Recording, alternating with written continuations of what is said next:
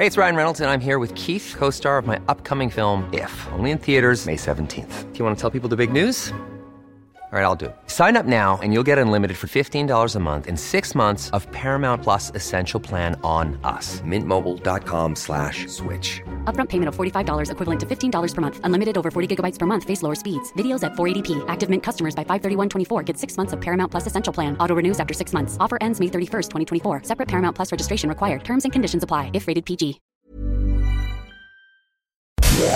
Inicia las noticias de la tarde con Jesús Martín Mendoza en Heraldo Radio.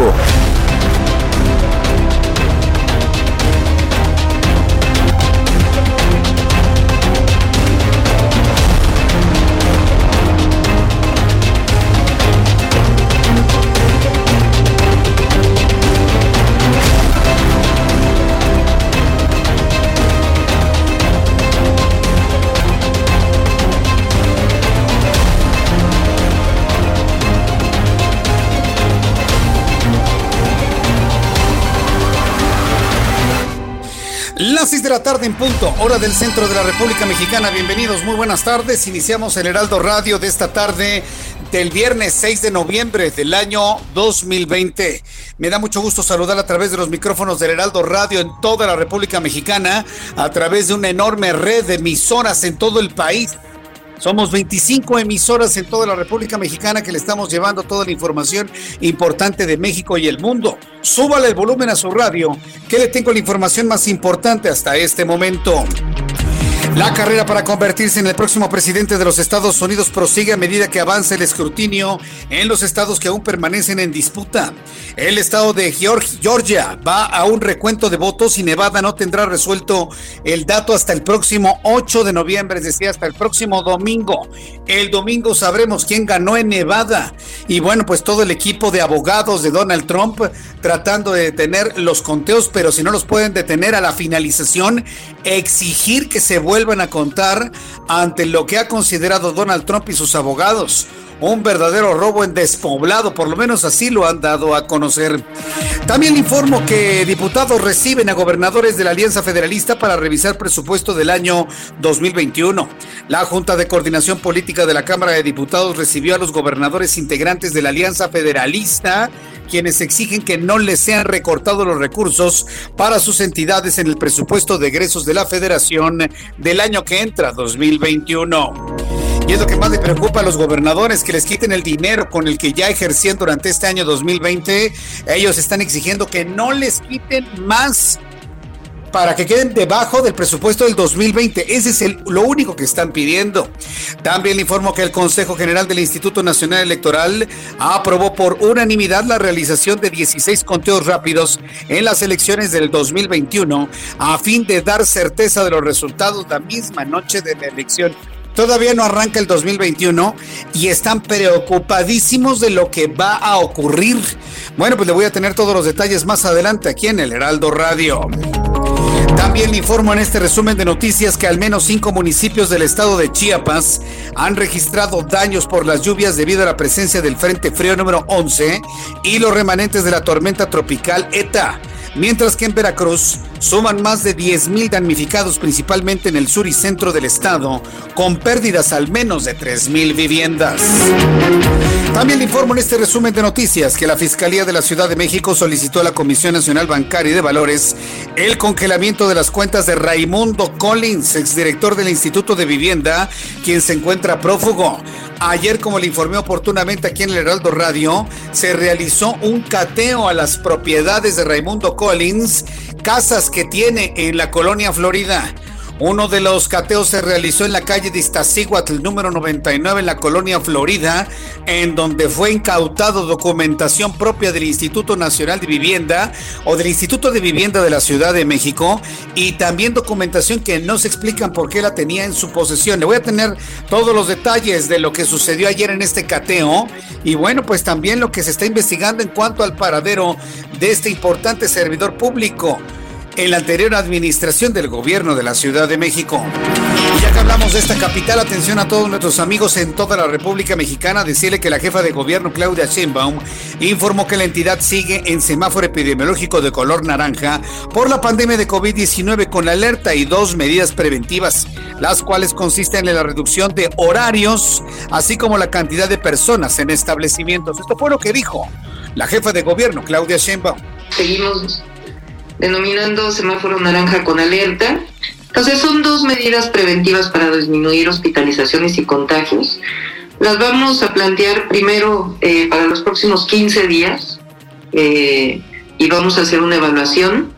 Y son dos, es la disminución del horario nocturno para las actividades permitidas y el límite en el número de personas permitidas en eventos, particularmente en hoteles que se estaban llevando a cabo. Bien, pues esto fue lo que comentó la jefa de gobierno de la Ciudad de México. Entonces, esta es la primera semana en la que ya no estamos hablando de un incremento en actividades, sino por el contrario, una reducción de actividades que me parece que es muy importante estar revisando con mucho, mucho detalle. También le informaré que el peso y la Bolsa Mexicana de Valores avanzaron este viernes, además de registrar ganancias semanales a medida que el aspirante demócrata Joe Biden hasta el momento dicen se perfila como favorito que conste que le estoy diciendo favorito, no ganador. Ni siquiera el, el propio Joe Biden ha aceptado un triunfo en el proceso electoral del pasado martes. El peso y la Bolsa Mexicana de Valores avanzaron este viernes, además de registrar estas ganancias. El peso cerró la jornada en 20.52 por dólar con un avance de 0.72 y una ganancia semanal cerca del 3%, mientras que la Bolsa Mexicana de Valores cerró con un incremento de 0.34%. Le informo que este viernes la Comisión de Observación Electoral de la Organización de Estados Americanos urgió a permitir que se desarrolle el resto del proceso electoral en los Estados Unidos y no emitir especulaciones dañinas o sin base sobre un presunto fraude en aparente alusión al presidente Donald Trump. Y es que Donald Trump se ha enfrentado con lo indecible, con lo increíble en el país de la democracia, en el país de las libertades. Twitter le baja sus mensajes de Twitter. Facebook le baja sus mensajes y además las cadenas de noticias contrarias a Donald Trump le han cancelado sus mensajes. ¿Se imagina usted que por obras, por la obra de sus eh, eh, abogados, de su equipo de abogados, lograse obtener los 270 votos electorales y se convierta en el presidente de Estados Unidos Donald Trump por segunda ocasión? ¿Dónde van a meter la cabeza las cadenas de noticias estadounidenses? Los perdedores, sin duda alguna, los medios de comunicación de Estados Unidos y las empresas encuestadoras.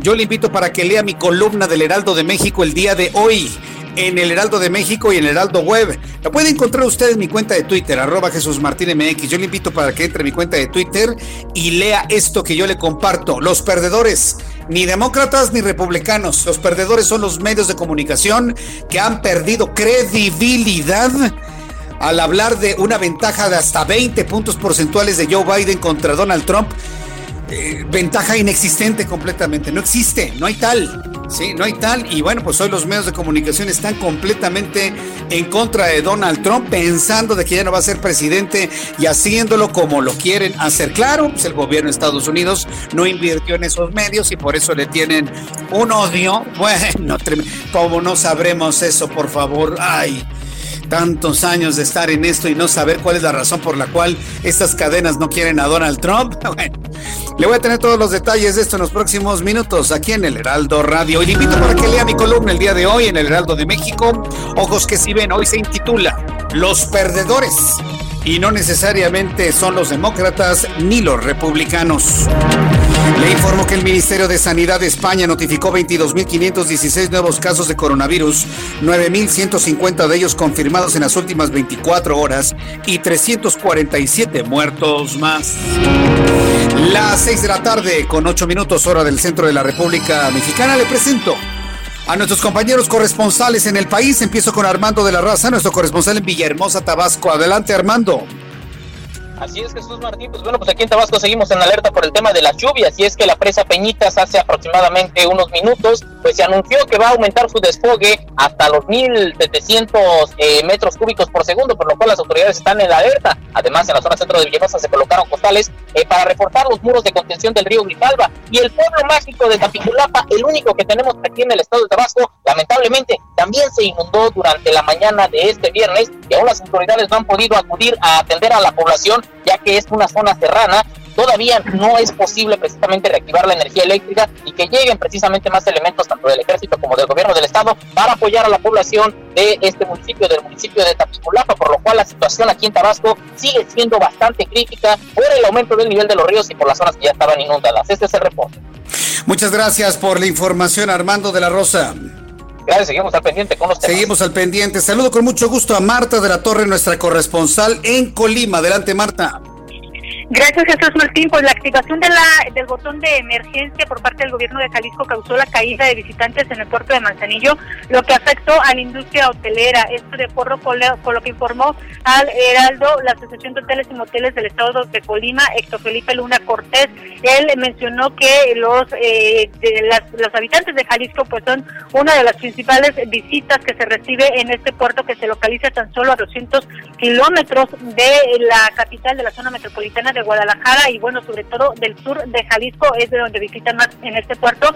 Sin embargo, pues de acuerdo con la advertencia que se ha hecho por parte de las autoridades del gobierno de Jalisco, se les pide quedarse en casa y al parecer sí están acatando las medidas porque indicó que hay un descenso de visitantes en este en este destino y bueno, se nota en la ocupación hotelera que solamente puede albergar al 25% debido a que Colima se encuentra en semáforo naranja. Mi reporte. Muchas gracias por la información, Marta de la Torre. Gracias, buenas tardes. Hasta luego, muy buenas tardes. Carla Benítez es nuestra corresponsal del estado de Guerrero. Adelante, Carla, te escuchemos. Buenas noches, profesor Martín. Un saludo a tu auditorio. Te comento que este día el gobierno de Guerrero ordenó nuevas restricciones en el estado para evitar un repunte de contagios en la entidad. La medida se toma para evitar que la temporada de sembrina se vea afectada y es que diciembre es el mes que mayor derrama deja a los vecinos turísticos del estado. Las nuevas restricciones fueron avaladas por una consulta ciudadana aplicada en los municipios que mayor número de contagios acumulan, entre ellos Acapulco, Cihuatanejo, Taxco y Chilpancingo. Entre las nuevas disposiciones se contempla el cierre de negocios como gimnasios, salones de fiestas, bares y centros nocturnos cerrados, así como la restricción para las bebidas alcohólicas. Por otra parte, establece que también este, negocios del mismo giro que se encuentran al aire libre solo podrán operar hasta las 11 de la noche, al igual que cines y restaurantes. También las nuevas restricciones contemplan una especie de toque de queda y es que a partir de las 11 de la noche hasta las 6 de la mañana todas las vialidades quedarán restringidas a la circulación. En torno a este último punto serán los municipios los que definan las sanciones para quienes no acaten las medidas. En el caso de Acapulco, aún no se descarta el cierre de playas, pues tan solo durante el puente de Día de Muertes el municipio recibió la visita de más de 60 mil turistas, principalmente de la Ciudad de México, eso de acuerdo a la Secretaría de Turismo Municipal. Este es el reporte que te tengo, Jesús Martín, te seguiré informando. Muchas gracias, Carla Benítez. Hasta luego, Carlas Benítez desde Chilpancingo Guerrero con toda la información de lo que está ocurriendo allá. Y bueno, pues nuevas restricciones por COVID-19 en Guerrero. Sigue siendo la noticia principal, por mucho Estados Unidos que haya, por muchos asuntos nacionales que le pueda yo informar, el problema del COVID-19 sigue siendo un asunto principal y sobre todo en la capital de la República, en donde, bueno, pues ya se está hablando precisamente de estas restricciones de actividades en la capital durante la próxima semana. Nos mantenemos en color naranja. Ya son las seis de la tarde con 12 minutos, hora del centro de la República Mexicana. En esta tarde me da mucho gusto saludar a Abraham Arreola, que como todos los días nos tiene todo lo que sucedió un día como... Ah, pero antes de Abraham Arreola, tengo nuestros compañeros reporteros en la Ciudad de México, por cierto. Reporteros, periodistas especializados en información de ciudad. Gerardo Galicia, qué gusto saludarte. Muy buenas tardes. El gusto es nuestro, Jesús Martín. Excelente tarde y seguimos muy al pendiente de todo lo que ocurre en la Secretaría de Gobernación, toda vez que han logrado ingresar por lo menos cerca de 10 eh, padres de familia de eh, los eh, pequeñines que lamentablemente pierden la vida en hace más de 11 años en la guardería ABC de Hermosillo, Sonora, para exigir diálogo con el subsecretario de Derechos Humanos, Alejandro Encinas. Hasta este momento, Jesús Martín, este diálogo no se ha dado, pero ya se está tratando de generar una mesa de diálogo para que los papás sean atendidos en esta dependencia. Esto ha generado que movilización policíaca al exterior se ha redoblado la vigilancia y también al interior de la Secretaría de Gobernación. Y lo que han anunciado los padres de familia de los eh, pequeñines que mueren en la guardería a veces es que no se van a retirar de este punto hasta no charlar con Alejandro Encinas. Y a la par de, este, de esta protesta, Jesús Martín, también eh, saltaron y llegaron hasta el balcón eh, la señora Silvia Castillo, que es la mamá de Alan, un joven que eh, pierde la vida calcinado en San Luis Potosí. Ella ya dialogó con autoridades de gobernación y se retiró de este punto utilizando una silla de ruedas. Va camino a que le brinden una atención. Se sintió un poco mal, pero ya se le está brindando la atención correspondiente. Por lo pronto, Jesús Martín, lo que ocurre en la Secretaría de Gobernación. Pues qué bueno que atendieron a la señora Silvia Castillo, ¿eh? Qué bueno que la atendieron porque desde las 2 de la tarde andaba trepándose ahí a las puertas de gobernación. Dime una cosa, Gerardo, ¿qué es lo que están pidiendo los padres de los niños de la guardería BC? ¿Se les ha atendido cuando ellos han pedido? Ahora, ¿qué es lo que están pidiendo, eh? El argumento principal, Jesús Martín, es eh, justicia. Ellos eh, quieren que los responsables de esta tragedia que sucedió hace más de 11 años estén atrás las rejas y también que se les brinde la atención y los recursos eh, prometidos a los cerca de 106 pequeñines que resultan lesionados durante esta verdadera tragedia. Hay recursos que, se prometieron en ese, en ese entonces y hasta el momento no han llegado. Hay padres de familia que nos comentaban, han entendido que llevar a sus pequeñines a cerca de 25 cirugías, los han pagado con sus propios recursos, pero apoyo del gobierno no ha habido. Gracias por la información, Gerardo. Hasta luego. Hasta luego, que te vaya muy bien. Vamos con nuestro compañero Daniel Magaña, quien nos tiene más información en otro punto del Valle de México. Adelante, Daniel. ¿Qué Jesús Martínez? Muy buenas tardes. Una tarde pues problemática en materia vehicular. Todos los viernes aumentan las complicaciones viales, pero fíjate que pues, las personas que avanzan en Periférico Sur, cerca de Luis Cabrera, en dirección hacia San Jerónimo, se avanzan pues también de la zona de Perisur, encontrarán precisamente muchos problemas en los carriles laterales. Y fíjate que esta tarde, bueno, pues inició la demolición de este edificio de 15 niveles que se construyó aquí en Periférico Sur 3042, esta alcaldía de Álvaro Obregón, que pues por muchos años ha estado en litigio. Finalmente el día de ayer por la tarde, un juez del Tribunal de Justicia Administrativa pues dio el fallo para que la autorización para que la, se diera la demolición y bueno pues eh, para evitar que se presentara de nueva cuenta algún amparo, algún recurso, bueno pues de inmediato se procedió. Esto generó que pues decenas de pues, vehículos de demolición, sobre todo de servicios urbanos, se ubiquen en estos carriles laterales, así que muy afectado el tránsito vehicular, hay que utilizar en la medida lo posible la vía más cercana en la zona de reproducción para evitar estas complicaciones en la zona sur de la ciudad. El reporte de Jesús Martín. Buenas tardes. ¿En qué número se encuentra el, el edificio que empezaron a demoler? Es el, número 3042, eh, eh, pues desde hace varios años es precisamente en esta barranca, es un vaso regulador que pues se cimentó en esta zona federal de la presa Ansolto, representa pues una obstrucción para la función eh, pues reguladora de tormentas, es precisamente por este motivo por lo que el tribunal pues falló de alguna manera, había muchas, muchas irregularidades, incluso el gobierno de la ciudad ha mencionado que este es pues un ícono de la corrupción inmobiliaria pues que se había venido presentando, así que pues de esta manera pues este edificio nunca se estrenó, eh, hay que decirlo que nunca se concluyó, pero bueno pues son varios años de litigio y finalmente pues entiendo a este juez del Tribunal de Justicia Administrativa, bueno, pues eh, quieren evitar que de nueva cuenta pues se suspenda la demolición que bueno, pues ya ha sido decretada, Jesús Martín.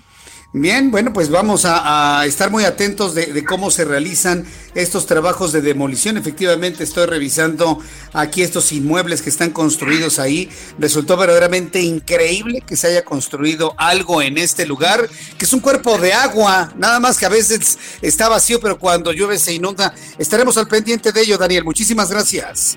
Continuamos atentos. Muy buena tarde. Hasta luego, que te vaya muy bien. La presa Ansaldo Sí, a, un lado están los edificios de la Policía Federal, o bueno, ahora de la Guardia Nacional, y ahí se construyó un edificio, ¿usted cree? Y bueno, pues ya finalmente lo van a demoler. No, bueno, pues la empresa inmobiliaria debe estar que no cabe. Estamos hablando de centenares de millones de pesos tirados a la basura centenares de millones de pesos que se van directito a la basura. Ya han empezado ya la demolición de este gigantesco edificio. Bueno, pues más adelante le voy a tener todos los detalles de esto. Sí, efectivamente está completamente clausurado. Ya han empezado ya la demolición de un inmueble, como dicen, un monumento a la corrupción.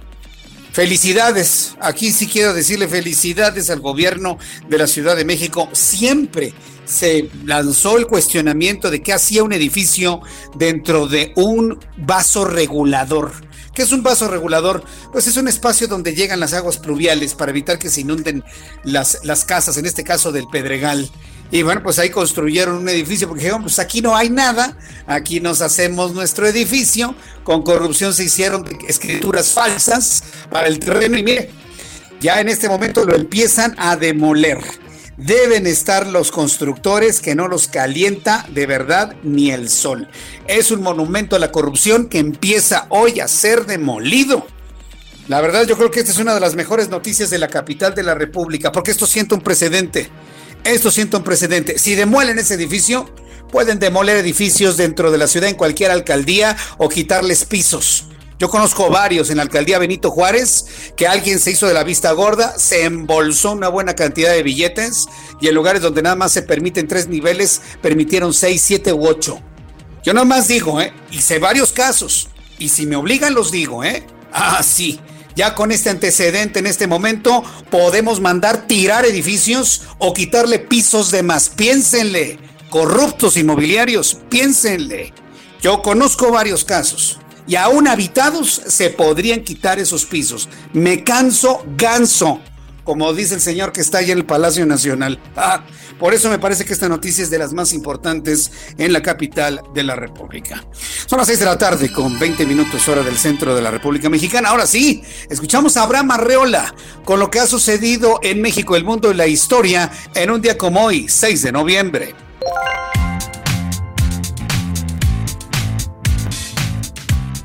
Amigos, bienvenidos a este viernes y también a un día como hoy en la historia. 6 de noviembre 1528, en Estados Unidos, el conquistador español Alvar Núñez Cabeza de Vaca naufraga en el Golfo de México y es el primer europeo conocido que pone pie en Texas. En 1991, en Rusia, se cierra oficialmente la KGB. ¿O no? Mientras tanto, en México, en 1519, Hernán Cortés y el ejército español se aposentan en Iztapalapa, antesala de Tenochtitlán. En cosas que sí deberíamos festejar o al menos recordar, en 1813 en el Congreso de Chilpancingo, el primer Congreso de Anáhuac, presidido por el sacerdote José María Morelos, declara formalmente la independencia del dominio español al promulgarse el acta solemne de la Declaratoria de Independencia de la América Septentrional. En 1911, Francisco I. Madero protesta como presidente constitucional de la República. En 1970 muere el compositor Agustín Lara, autor de Solamente una vez. Además, hoy es el Día Internacional para la Prevención de la Explotación del Medio Ambiente en la Guerra y los Conflictos Armados. Amigos, esto fue un día como hoy en la historia. Gracias. Muchas gracias, Abraham Arreola. Muchas gracias por recordar lo que sucedía un día como hoy, 6 de noviembre. Y quiero agradecer mucho a todos nuestros amigos que ya me empiezan a enviar saludos por el mejor día del año, ¿no? El mejor día del año es mañana. Mañana, mañana 7 de noviembre. Les agradezco mucho sus felicitaciones. Es mi cumpleaños mañana, 7 de noviembre. Y quiero agradecer infinitamente a las personas que me han enviado mensajes con mucho cariño, abrazos, menciones, hasta recordatorios familiares. No, no faltan, ¿no? Evidentemente. Pero bueno, por lo menos lo toman en cuenta uno. Así que quiero agradecer infinitamente a todas las personas que me están enviando mensajes el día de hoy por motivo de mi cumpleaños mañana sábado. Muchas gracias. Se los agradezco muchísimo Usted lo sabe, a mí sí me gusta cumplir años y me gusta mucho mi cumpleaños, a diferencia de otras personas que dicen, ay, no, a mí no me gusta cumplir años. No, bueno, a mí sí. Y me encanta el día de mi cumpleaños y me, encanta pasarlo tranquilo, sin mayores aspavientos. Me están preguntando que cuántos años cumplo, de cuántos años me veo. A ver, ¿de cuántos años me veo? Ojalá algún día llegue a la edad que aparento, ¿no? Ojalá. No, no, mañana cumplo 52 años no, no puedo yo eh, eh, mentirle absolutamente a nadie. Que digo que tengo 42, sí, que me veo de 38 y posiblemente de 35. Pero sí, muchas gracias a quienes me están enviando y me están preguntando cuántos años cumplo. Me gusta mi cumpleaños y no tengo ningún problema de decir que mañana cumplo 52 años en este planeta. Así que muchísimas gracias a todas las personas que me están enviando sus mensajes. Gracias. Es un lindo día el 7 de noviembre y bueno, pues agradezco infinitamente sus, sus comentarios. Me dice, me dice quién? Me Caca, oh, cácaro. Me dice que parezco de 60 años. Pues bueno, todo el, tigre eh, piensa que todos son de su condición. Muchas gracias por tu comentario.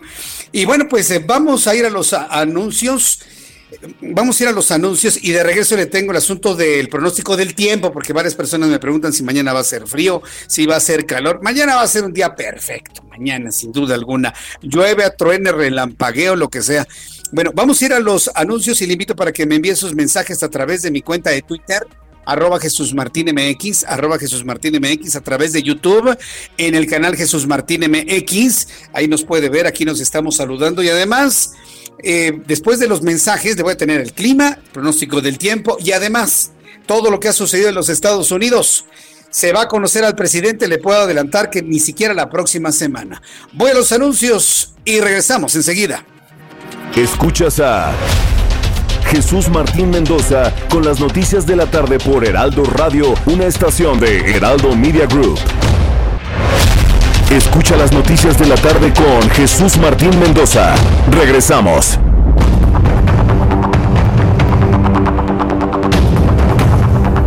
Son las 6 de la tarde con 30 minutos, hora del centro de la República Mexicana. Muchas gracias por sus comentarios a nuestros amigos que me escriben a través de nuestra plataforma de YouTube en el canal Jesús Martín, Jesús Martín MX. Jesús Martín MX. Jesús Martín MX es la plataforma donde usted puede seguirme, donde usted puede estar en contacto, no nada más conmigo, sino además con una gran cantidad de amigos que todas las tardes nos reunimos para escuchar y comentar las noticias. Vamos a revisar las condiciones meteorológicas para las próximas horas. Recuerden que es viernes, seguramente muchas personas van a empezar a movilizarse. Insisto en la recomendación de que si no es necesario salir, no salga de su casa. Si no es necesario salir, no salga de su casa, manténgase en su casa, cuida a la familia, cuídese usted. Está creciendo mucho el contagio de COVID-19. Se trata de que nos cuidemos. En la medida que usted y yo evitemos la movilidad, y mire que conste que ya le estoy diciendo que no vaya a trabajar, yo entiendo la necesidad del trabajo, pero si le estoy diciendo que no se movilice, ¿qué, qué quiere decir esto? Que no haga fiestas, ¿eh? Bueno, este fin de semana, como no es un fin de semana de quincena, como no es un fin de semana de fin de mes o de medio mes, pues no creo que haya tantas fiestas. Ya se reventaron todo la semana pasada. La semana pasada me tocó leer gran cantidad de mensajes de personas quejándose, no nada más de la fiesta, sino del gran desmán que estaban haciendo centenares de personas en todo el país con sus fiestas multitudinarias, lo que ha traído en consecuencia un incremento en el contagio de COVID-19 y las condiciones de clima Hoy salió una investigación muy importante en ese sentido, que la humedad, el ambiente húmedo propio de esta temporada de lluvia e invierno, mantiene vivas las microgotas de saliva que flotan en el aire y que pueden mantener por más tiempo al coronavirus en el aire, imagínense nada más. Entonces ahora resulta que el tiempo húmedo de lluvia, bueno, que por cierto en la capital de la República la lluvia ya se fue, pero el frío y la humedad mantienen vivo o bueno, sin destruirse al coronavirus que viaja en microgotas de saliva. El Servicio Meteorológico Nacional informa sobre las condiciones que habrán de prevalecer durante las, las siguientes horas. Ahorita le digo porque se me cerró esto. El Servicio Meteorológico Nacional habla de la circulación de la depresión tropical ETA y masa de aire frío reforzada, lluvias puntuales torrenciales, descargas eléctricas, rachas de viento en Veracruz y en Querétaro. Evento de norte con rachas de 80 a 90 kilómetros por hora en el Istmo y Golfo de Tehuantepec. El Servicio Meteorológico Nacional informa que durante esta noche y madrugada la amplia circulación del ciclón tropical ETA, ubicado sobre el Mar Caribe, ocasionará lluvias puntuales torrenciales en Veracruz, Chiapas, Quintana Roo, así como intensas en Oaxaca, Tabasco, Campeche y Yucatán. Hay una masa de aire reforzada que mantendrá ambiente frío a muy frío durante la mañana y noche sobre, sobre gran parte del territorio nacional. Tenemos evento de norte que provoca vientos de hasta 90 kilómetros por hora. Un nuevo frente frío se acerca al territorio nacional y acuérdense que los frentes fríos lo que provocan es una disminución importante de la temperatura, provocando fenómeno de condensación y en las masas nubosas pues esto se condensa y provoca fuertes lluvias y esto podría ocurrir en el centro y sur de la Ciudad de México en los próximos días. Frente frío número 12 recorrerá el noroeste del país ocasionando chubascos con lluvias puntuales fuertes y vientos intensos con tolvaneras en dicha región, así como la posible caída de nieve y aguanieve en la sierra norte de Baja California. Continuará el fenómeno de algo de frío en el centro del país, en el norte, occidente y centro del país y por ello el pronóstico del tiempo para el centro del país, incluyendo Estado de México, inclusive el estado de Hidalgo, el estado de Querétaro, la parte norte del estado de Morelos, por supuesto la capital de la República, será de una temperatura mínima que oscile entre los 9 y los 10 grados. En este momento la temperatura es de 19 en la capital del país y la máxima pronosticada para mañana sábado 7 de noviembre, temperatura máxima 23 grados Celsius.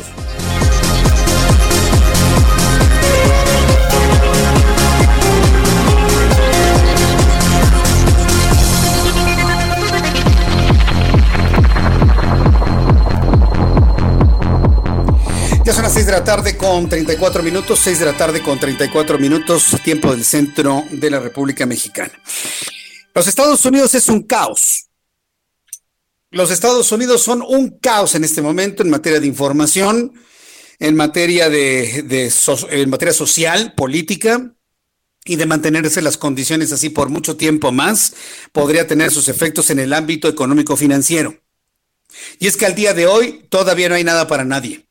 Y hay que reconocerlo. Un Joe Biden, que en este momento lleva la delantera en la contabilización de los votos, ha reconocido que él no se va a declarar como ganador y le pide a sus seguidores demócratas que se mantenga la calma. Si usted, por ejemplo, ve a los medios de comunicación estadounidenses, son una, son, una pena, son una vergüenza. Inclusive mexicanos que trabajan allá en los Estados Unidos por su exacerbado odio a Donald Trump. ¿Por qué odian a Donald Trump? Porque les cae gordo. Mire, un hombre o una mujer claridoso o claridosa le cae gordo a mucha gente. Y sobre todo a los latinos. Los latinos tenemos una cultura en la que nos tienen que decir las cosas suavecitas. Nos tienen que decir las cosas hasta en, en diminutivo. Si no le dicen a usted suavecito y en diminutivo las cosas, el mexicano se ofende, el latino se ofende. ¿Por qué cree que hay tantos este, nombres y apellidos en diminutivo para no ofender a la gente.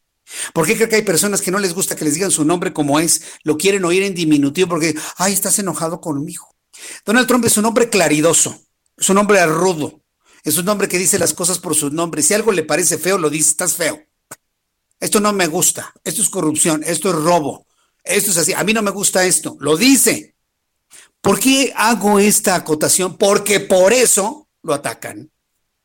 Yo no he escuchado ningún argumento ni de latinos en los medios de comunicación estadounidenses, ni los estadounidenses allá en, sobre todo en la parte sur de los Estados Unidos, ningún argumento en donde digan Donald Trump no creó empleo, Donald Trump acabó con la economía, Donald Trump no tuvo una buena relación internacional, Donald Trump no hizo acuerdos comerciales, el dólar está por los... Yo no he escuchado nada de eso. Nada de eso. Yo no he escuchado a ningún analista estadounidense que reconozca que Donald Trump no hizo ninguna guerra contra nadie, contrario a lo que hizo Obama. ¿eh? Obama metió a Estados Unidos y por lo tanto al mundo en varios conflictos bélicos innecesarios. Es ese tipo de argumentaciones, ese tipo de análisis no lo escucho. Escucho que le hablan del peluquín, lo dibujan gordo y panzón, dice uno, bueno, a ver, a ver, a ver, espérenme tantito, están peor que los medios de comunicación mexicanos.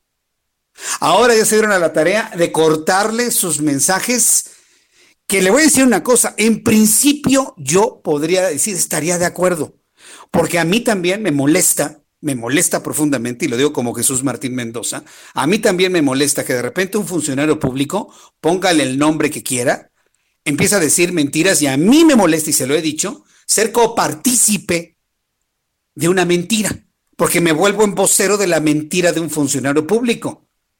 Y entonces lo que hemos hecho, lo que hemos hecho es hacer una acotación. A ver, espéreme, esto lo dijo, pero en realidad no es así. Esto lo comentó, pero en realidad no es así por esto, esto. Lo fundamentamos. Pero ¿qué fue lo que hizo Jorge Ramos? Agarró y cortó la transmisión, porque es una mentira. Se le fue el hígado a Jorge Ramos. Se le... Nada más imagínese, Nada más imagínense, vamos a fantasear un poco en uno de los escenarios menos probables. ¿Cuál es el escenario menos probable? Que el equipo de abogados de Donald Trump logre demostrar irregularidades, vamos a pensar, en Michigan y en Nevada. Y se va al recuento y, que y gana esos dos estados. Y prevalece su ventaja en Pensilvania, en Carolina del Norte y en Georgia. Nada más con eso que le estoy diciendo, obtiene 273 votos electorales. Imagínense que para el mes de diciembre, que es cuando esto se va a declarar oficial, Donald Trump se convierta en el presidente de los Estados Unidos en una situación verdaderamente increíble. Yo lo he visto recuperarse de situaciones así o peores. Nada más imagínense que lo logre. Yo nada más quiero ver la cara de un Jorge Ramos. Yo nada más quiero ver la cara de una cadena como CNN o NBC. Nada más quisiera ver la cara de los hombres y mujeres que le han cortado el micrófono, que lo han insultado al aire, o a los responsables de Twitter que le han bajado un mensaje donde dice estoy denunciando un fraude. Ah, pues como Twitter piensa que no es un fraude, entonces le bajan el Twitter. Confiados en como ya no va a ser el presidente, pues ¿qué les puede hacer? Nada más imagínese un escenario, poco probable, ¿eh? Poco probable que gane Donald Trump la presidencia con las acciones legales que ha emprendido. ¿Qué cara van a poner quienes lo han atacado de manera epidérmica? Porque no hay un análisis de fondo de lo que se ha logrado o de lo que se ha hecho en los Estados Unidos. Le voy a decir un elemento, un elemento para que se quede usted pensando. Muchos le aplauden a Biden, ¿verdad? Muchos dicen, ay, Biden, Biden, Biden. ¿Qué tal si dice, no me gusta el tratado comercial con México? A ver, quiero ver la cara de los empresarios que ya estaban frotándose las manos para vender productos a los Estados Unidos y que Biden diga, como lo hizo Trump, está mal hecho, no lo firmo. A ver, yo, o no lo sigo, o lo cancelo. Yo nada más quisiera ver la cara, ¿eh? Ah, porque esa es la tendencia. Como sucede en México, también sucede en Estados Unidos. Llegan los demócratas, quitan todo lo republicano y marcan su ley. Llegan los republicanos, quitan todo lo demócrata y marcan su ley. ¿Qué ha pasado con el DACA, por ejemplo? Entonces, están aplaudiéndole mucho a Biden. Ah, a, ver si deja el acuerdo comercial como está, ¿eh? A ver si lo deja. Y no se me pongan nerviosos. A ver si lo deja como está. Nada más como un ejemplo de lo que podría suceder hacia el futuro. Insisto, un escenario menos probable. Pero la verdad es que lo que ha sucedido en los Estados Unidos podríamos decirlo de esta manera, es una mexicanización, y perdón que nos pongamos como ejemplo, pero en este país nadie reconoce las victorias de otro. En este país como México, todos los procesos electorales se judicializan y quienes triunfan tienen que ir avalados por el Tribunal Electoral del Poder Judicial de la Federación y no por un reconocimiento del que pierde, del derrotado. Eso sucede en México, lamentablemente. Ahora bien, de las acciones concretas que está realizando Donald Trump, quiero informarle que autoridades de Nevada informaron que el recuento de votos podría durar varios días. Incluso se hizo alusión a que el primer resultado podría estar listo hasta el próximo domingo 8 de noviembre. Fíjese que escuchaba un análisis que hacía Lía Abed, nuestra compañera internacionalista del Heraldo de México, en donde estaba explicando y digo, es una explicación más, no una justificación del por qué se ha tardado tanto el recuento de votos físicos, los de correo, por varias razones. Una, no se esperaban en Estados Unidos tal cantidad de millones de votos. Normalmente quien votaba por, por correo era excepcional. Ahora en este año, por primera vez debido a la pandemia, la mayoría de los votos fueron a través de correo, no se lo esperaron. Entonces, las infraestructuras de cada uno de los estados, que son distintas, operan de manera diferente. Segundo, ¿sabe quiénes cuentan los votos? Voluntarios adultos mayores. ¿Usted sabía eso? Yo no lo sabía. Lo ha revelado Lila Beth en sus, en sus comentarios, en sus análisis a través de su cuenta de Instagram. Entonces, dos factores una cantidad inusitada de votos por correo y dos, la contabilización de adultos mayores que hacen un trabajo con una velocidad inferior a personas de otra edad. Digo, lo hacen bien, perfectamente bien, pero a una velocidad distinta. Entonces, eso es lo que está provocando el retraso en cuanto a la contabilización y el escrutinio de los votos que han llegado por correo como dos elementos importantes a señalar. Y esa es la razón por la cual Nevada tendrá resultados hasta el domingo. Y mire, eso a ver, Vamos a ver si efectivamente está el domingo. En conferencia de prensa, Joe Gloria, encargado del conteo de los votos en las elecciones en Nevada, comentó que todavía faltan votos por correo que no, han, no habían llegado para ser contabilizados, además del voto de los soldados en activo que se encuentran en distintas partes del mundo. Nevada, Pensilvania, Georgia, Arizona son estados que se perfilan para definir al ganador en este proceso electoral, los mismos que le he comentado. Mientras tanto, el estado de Georgia en los Estados Unidos anunció hoy que habrá un recuento de los votos en ese territorio ante el ajustado de los resultados en el momento en el que el candidato demócrata Joe Biden lidera el conteo por más de mil votos. Estamos hablando que en Estados Unidos votaron 160 millones de personas. Ah, bueno, pues la diferencia para ganar en colegio electoral, no estoy hablando del voto popular, que evidentemente lo ganó Joe Biden, ahí sí no hay vuelta de hoja. Estoy hablando que la diferencia para determinar un puñado de votos en el colegio electoral se está definiendo por décimas, lo que significa unos cuantos miles de votos. Pues imagínense, en Georgia, hablar de una diferencia de mil votos cuando votaron 160 millones de estadounidenses. El secretario de Estado, Brad Raffensperger, dijo que con un margen tan estrecho habrá un recuento de votos en Georgia. Hasta las 4 de la tarde del día de hoy, Biden obtenía 2.449.590 votos, que equivale al 49.39%, mientras que Donald Trump sumó 2.448.000 492, lo que significa un 49.37%, cuando el escrutinio es del 99%. Eso le puede dar una idea de lo que está sucediendo en Georgia. Una diferencia de mil votos nada más. Francisco Villalobos, siendo testigo de la historia, de una de las páginas de la historia de los Estados Unidos que sin duda, Francisco, va a ser inolvidable. ¿Qué experiencia se ha vivido en las últimas horas? Te escuchamos. Inolvidable el cinismo de los republicanos, querido Jesús Martín. Digo una cosa, es una pregunta rápida, si no te quiero poner en evidencia ahí, pero ¿cuánto, cuánto le calculas que vivan en Coyoacán, en la delegación de Coyoacán? Más o menos. Pregunta, por favor, ¿cuánto calculo qué? ¿Cuánto le calculas que viva en la delegación de Coyoacán o en la delegación de tú vives? ¿Cuánto le calculas, no sé, ah, pues la alcaldía Benito Juárez, por ejemplo, debe tener 450 mil personas. Coyoacán debe andar igual, entre 400 y 500 mil personas. Eh, bueno, pues ahí te va esta. Ahí, te, va esta. Para que no tengas el cinismo marca acme de los republicanos. Hace 20 años, hace 20 años, tan solo 700 personas, 700 personas decidieron la presidencia de los Estados Unidos en Florida. Y aún así, 700 personas siendo secretaria de Estado, una republicana, porque no le convenía que a su este, a su candidato podían a los votos porque estaba ganando el Estado, no quiso que se hiciera el recount.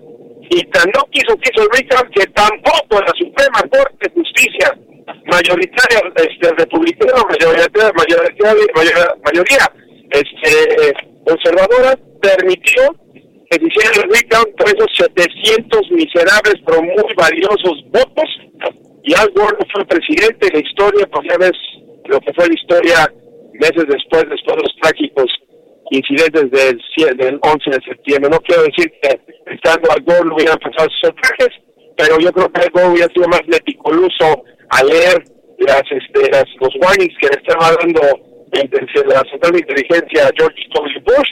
Y tampoco creo que algo hubiera invadido a Irak, no más porque Saddam Hussein quiso matar a, su papá, ¿no? Entonces, este, creo que la historia hubiera sido muy diferente, pero así es el tamaño de la importancia y a veces del cinismo del Partido Republicano, de que cuando les conviene, ahí sí, la Constitución, al pie de la letra, como usted digan, no de recuento, ¿por qué? No, no, para nada, ganó el que ganó. Y ahorita, con Georgia, que también es gobierno republicano, que está ganando el demócrata, ni siquiera se han acabado de contar los votos, son mil y cacho la, la, ventaja que tiene Biden, pero bien que quieren contar los votos voto por voto y casilla por casilla, como dijera nuestro, nuestro presidente. Vaya, pues mira, a mí lo que me llama la atención, yo platicaba hoy con Larry Rubin del Partido Republicano y me dijo, mira, los demócratas pueden decir lo que quieran. Hasta que quede completamente determinado quién gana, cómo quedan los estados, hasta que el Congreso determine quién es el presidente electo, hasta ese momento se, se va a determinar, no antes. Y esto va a suceder hasta diciembre, inclusive hasta el 6 de enero, Francisco. Bueno, mira, no creo que llegue tampoco este tan lejos la la este la situación, ¿no? Este pero mira, permíteme solo, por favor.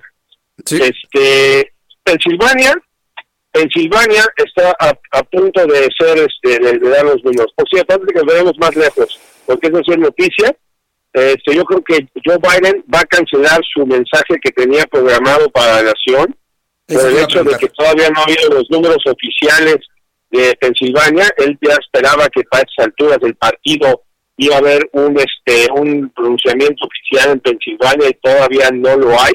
Cabe recalcar que Pensilvania, bueno, el gobierno es demócrata, entonces no creo que haya tanto show por ese lado, ¿no? Pero todavía no existe un número que en Pensilvania. Son 20 votos electorales, Jesús Martín, que le diera los 273 votos y nos vamos ahorita con las cifras conservadoras de CNN, New York Times y no las de AP, que ya le dieron oficialmente a Arizona a Joe Biden desde, la, desde el martes, y nos vamos a las cifras conservadoras de 253 votos contra 213, Biden con los 20 de Pensilvania ya estaría del otro lado de la tierra prometida, entonces por cuestión de logística y yo creo que por seriedad del sistema, este, no lo han hecho oficial en la cancelación, pero todo parece indicar que no va a haber mensaje el día de hoy y se van a esperar hasta que haya un mensaje. Yo pienso que es lo prudente, porque pues si todavía no hay mensaje y no hay resultado final, ¿qué vas a decir? O sea, ¿para qué quema su cartucho de salir ante la nación, no? Fíjate que hay que reconocerle eso a Joe Biden. ¿eh? Yo la verdad le reconozco a Joe Biden que ha sido muy prudente que no ha este, lanzado campanas al vuelo. La verdad es que yo creo que Joe Biden ha sido bastante prudente su llamado a tener paciencia. Ahorita, por ejemplo, estoy consultando el colegio electoral en los Estados Unidos y en el caso de Pensilvania, pues hasta este momento con un 96% del escrutinio eh, en Pensilvania, ah, ahorita te digo exactamente, según esto en Pensilvania, la ventaja vendría siendo bueno, pues ya, de, Joe Biden, con un 49.5% y un 49.2% de Donald Trump en, Casi en 20 mil ¿eh? votos. Sí, estamos hablando de, pues sí, ¿no? Ya, ya como 19 mil votos ahí de, diferencia. Carolina del Norte con el 98%, 50 para Donald Trump, 48.6 para Biden. En Georgia también ya habría eh, superado Biden con 49.4 y Donald Trump con 49.3. No, no, no, ¿qué, qué, cosa. Estamos hablando de unos cuantos miles de votos la diferencia, Francisco.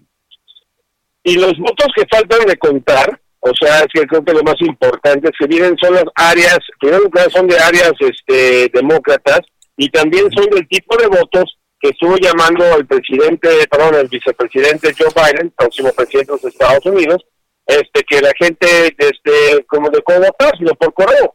Entonces yo, este, vamos a decir que si va ganando Joe Biden por 20 mil por 20 mil este, eh, votos y está recibiendo los que vienen de cada 10, 7 son para ti y 3 son de tu contrincante, ah, entonces, este, ¿cómo se llama?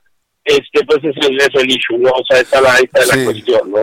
oye, oye, Francisco, este, ¿a qué hora iba a ser o a qué, a qué hora sería el mensaje de, de Joe Biden? Ya, ya ahorita, ya, tenía que haber sido ahorita, porque es la hora prime time de la televisión, o sea, básicamente aplicar la misma que hizo Donald Trump, las nueve de la noche, tiempo del este, este, ocho de la noche, tiempo de México, uh, no, no, no, quiero al revés, ocho de la noche, tiempo del este, siete de la noche, tiempo de México, ya tenía que haber sido, pero Ah, vamos a ver qué pasa. Yo no me consta, no tengo ningún comunicado oficial de que se haya cancelado, pero lo que estoy escuchando en los diferentes medios de comunicación es el hecho de que sí es, eh, al parecer, por la situación de que no ha habido ningún tipo de resultado oficial, es muy probable que se respete, que se, que se cancele. Antes de que se acabe el tiempo, compañero, este, todavía tenemos, todavía tengo que platicarte un dato más. Sí, adelante. nada más quiero decirte una cosa, que eh, eh, se acaba de actualizar en estos momentos en la contabilización en el colegio electoral y ya le dan una, una sólida ventaja a Joe Biden en Pensilvania. No se lo han dado como un triunfo, pero ya, ya lo colorean como una ventaja para Joe Biden y esto ya en este momento le está dando los 20 votos electorales, lo que lo colocaría en 273 en este momento de prevalecer esta tendencia. ¿eh? Entonces, por eso te lo comento, porque posiblemente se pueda animar ¿eh? a dar el mensaje ya teniendo esto que ante la diferencia de décimas podría ser irreversible, ¿eh, Francisco? ¿Qué otro dato nos te voy a platicar lo que, te voy a platicar, te voy a platicar lo que está pasando antes de las escenas. O sea, este, esto ya se coció, Jesús Martín, que el Servicio Secreto de los Estados Unidos ya impuso desde hoy en la tarde un espacio aéreo restringido, presidencial eh, sobre la área donde está viviendo, donde vive Joe Biden y también donde el centro donde va a ser el discurso de Joe Biden. Triplicó durante el día a nivel presidencial la seguridad que tiene el candidato Joe Biden. La, el, este, el servicio, no el servicio, sino el Comité de Trabajo de Transición del candidato Biden ha estado en comunicación con la Casa Blanca para empezar el trabajo de la transición entre el gobierno entrante y entrando y gobierno saliente el Pentágono y también los servicios de inteligencia han comenzado a dar el mismo briefing de inteligencia a Biden que a Trump. Entonces, detrás de las, detrás de las, este, de las, del escenario, el, gobierno está trabajando y está operando y está asumiendo lo que es más que evidente. O sea, para pesar de no tener que hacer todas a las últimas, porque ya es inevitable. Yo Bien, Francisco, eh, vamos a mantenernos al pendiente por si hay un mensaje de Joe Biden. Tengo que ir a los mensajes porque me corta la computadora y regreso con un resumen de noticias y actualización de números de COVID. Escuchas a Jesús Martín Mendoza con las noticias de la tarde por Heraldo Radio, una estación de Heraldo Media Group. Escucha las noticias de la tarde con Jesús Martín Mendoza. Regresamos.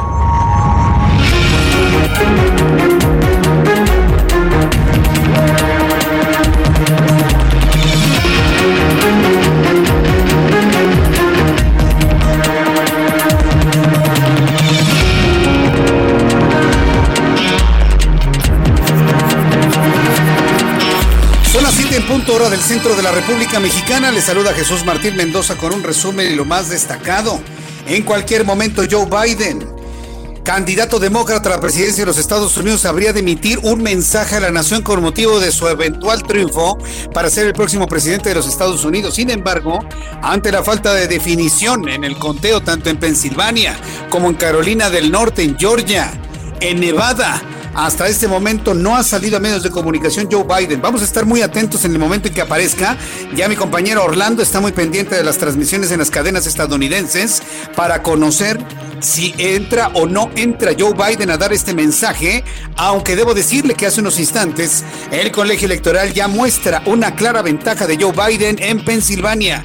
A apenas de 3 mil votos, ¿eh? A apenas de 3 mil votos, unas cuantas décimas de diferencia.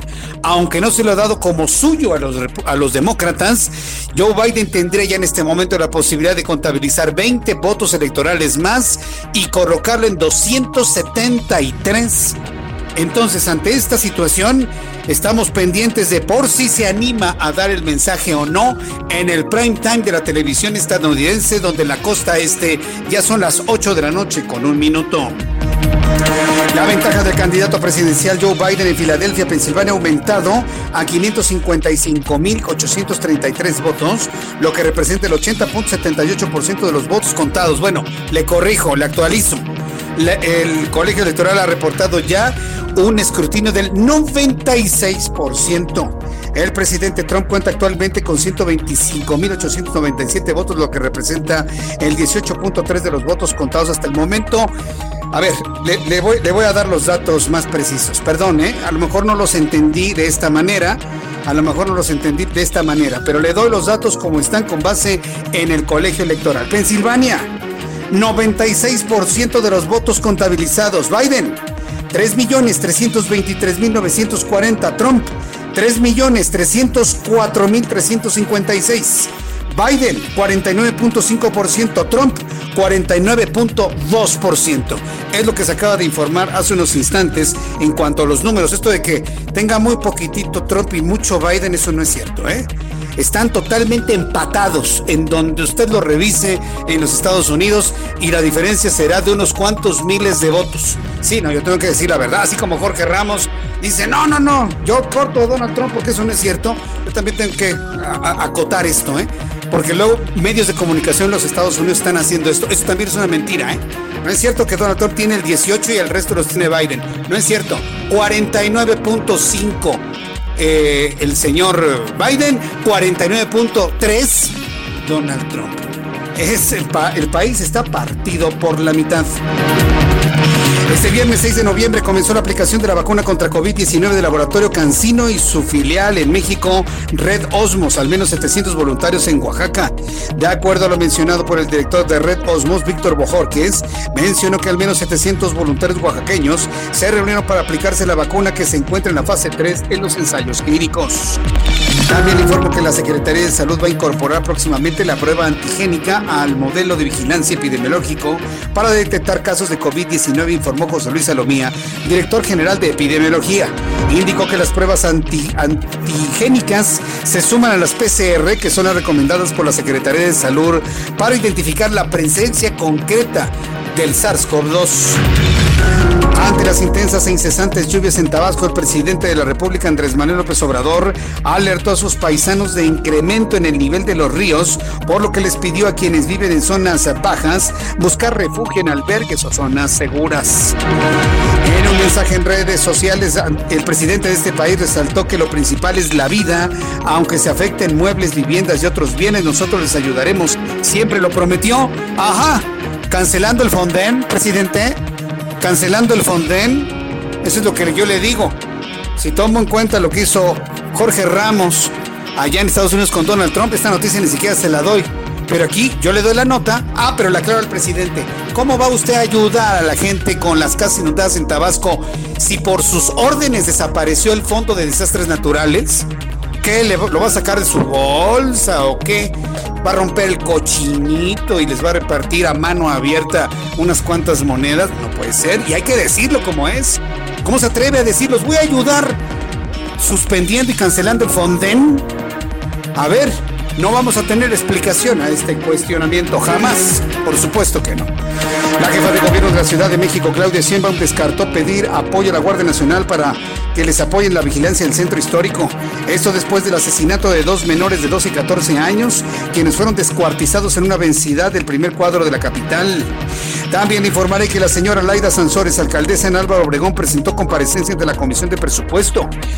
La alcaldesa en Álvaro Obregón presentó su informe anual respecto al presupuesto ejercido correspondiente al año 2020, así como los proyectos para atender las necesidades prioritarias de los obregonenses para el año 2021, esto ante la Comisión de Presupuesto y Cuenta Pública del Congreso de la Ciudad de México. También informo que el Ministerio de Sanidad en España notificó 22.516 nuevos casos de coronavirus, 9.150 de ellos confirmados en las últimas 24 horas y 347 muertos más. Es el segundo día consecutivo que se reportan más de 300 defunciones en esta segunda ola. Ayer fueron 368 hasta llegar a 38.833 muertos. Desde que comenzó la epidemia en España, el número total oficial de casos se eleva a 1.328.832. A, a ver, no nos perdamos en los números. España tiene 1.328.832 contagiados, pero reporta una cantidad de muertos de 38.000. Aquí en México no llegamos al millón, tenemos 930 y tantos mil, pero casi 100 mil muertos. 94 mil llegaremos el día de hoy. Más del doble que tiene, casi el triple de lo que tiene España de cantidad de muertos en España están resguardados de aquí en México, la gente haciendo fiestas y preparándose para las fiestas del fin de semana.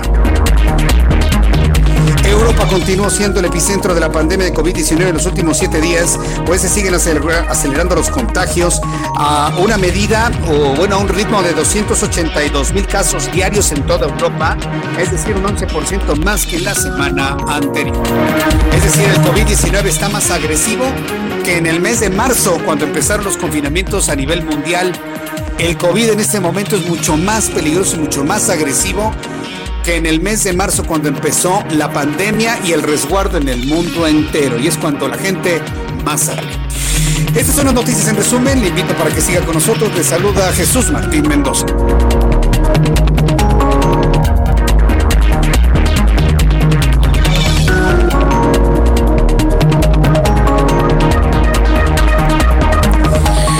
7 con 8, las 7 con 8, hora del centro de la República Mexicana. Muchas gracias a nuestros amigos que nos están siguiendo a través de nuestra plataforma de YouTube en el canal Jesús Martín MX.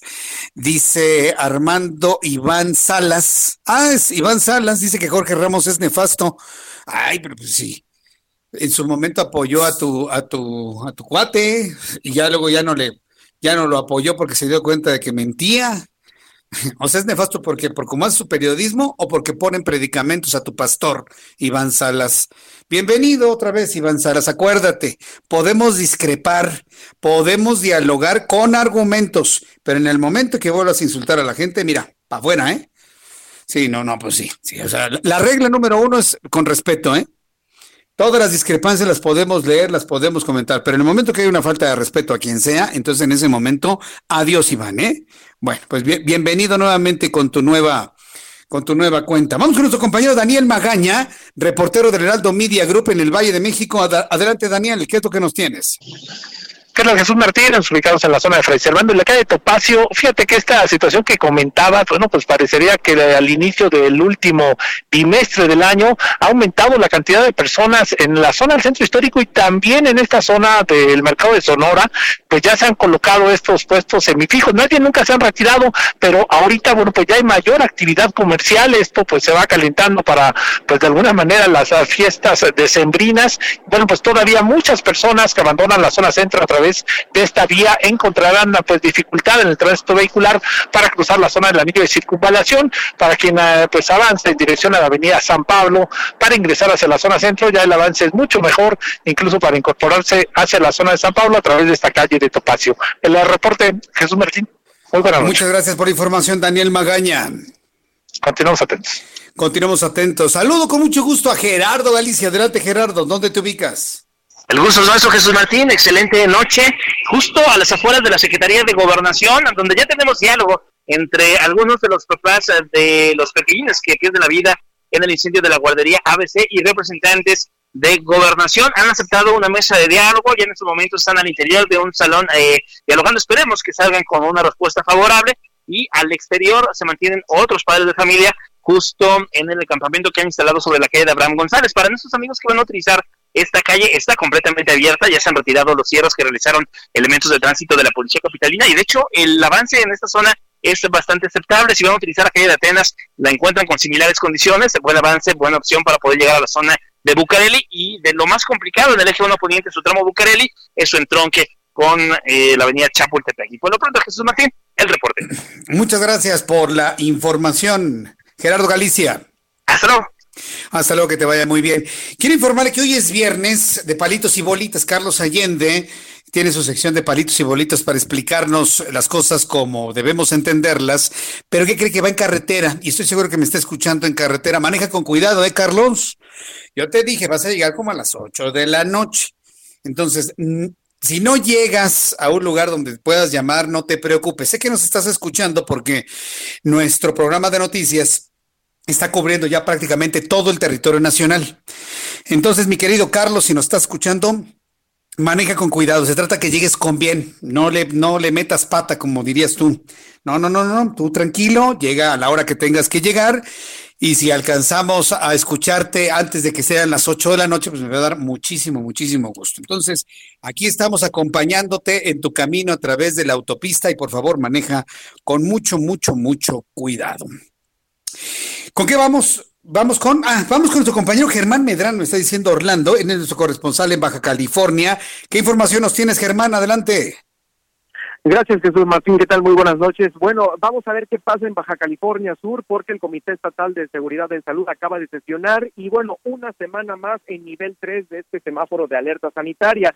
Ya llevamos cinco y estamos atorados ahí. Pero esto se va a conjuntar con otro fenómeno. Van a bajar las temperaturas considerablemente este próximo domingo aquí en el estado. Se prevén temperaturas en las zonas serranas y altas de entre 8 y 10 grados centígrados eh, las enfermedades, las enfermedades respiratorias van a estar a la orden del día. Y bueno, esto también se junta porque eh, próximamente se va a estar en, el, la alerta 3 eh, de este semáforo justamente en el Buen Fin, el Buen Fin que ahora se va a extender hasta el día 16 de noviembre. Por ello, las, eh, pues ahora sí que todo el Comité de Seguridad en Salud está muy en alerta, haciendo recomendaciones al doble a la población para que, por supuesto, eh, tomen las medidas necesarias para que ante la baja de temperaturas y ante los posibles eh, pues aglomeraciones que pueda haber se mantengan estas medidas de sana distancia. Esto acaba de ocurrir hace unos momentos en la más reciente reunión del Consejo eh, de Salubridad aquí en Baja California Sur. La próxima semana continuamos en nivel 3 de esta alerta sanitaria. Es el reporte, Jesús Martín. Muchas gracias, Germán Medrano, por esta información. Hasta luego, muy buenas noches, un abrazo. Hasta luego, que te vaya muy bien. En un ratito más le voy a dar los números de COVID-19, en un ratito más le daré los números de COVID-19 aquí en el Heraldo Radio. Bueno, ya son las 7 con 13, ¿eh? las 7 con 13 horas del centro de la República Mexicana. Le informaba en nuestro resumen inicial que este viernes la Junta de Coordinación Política en la Cámara de Diputados, si le llama la JUCOPO, Sí, qué, qué, nombre más cacofónico, ¿no? Para poder decir Junta de Coordinación Política.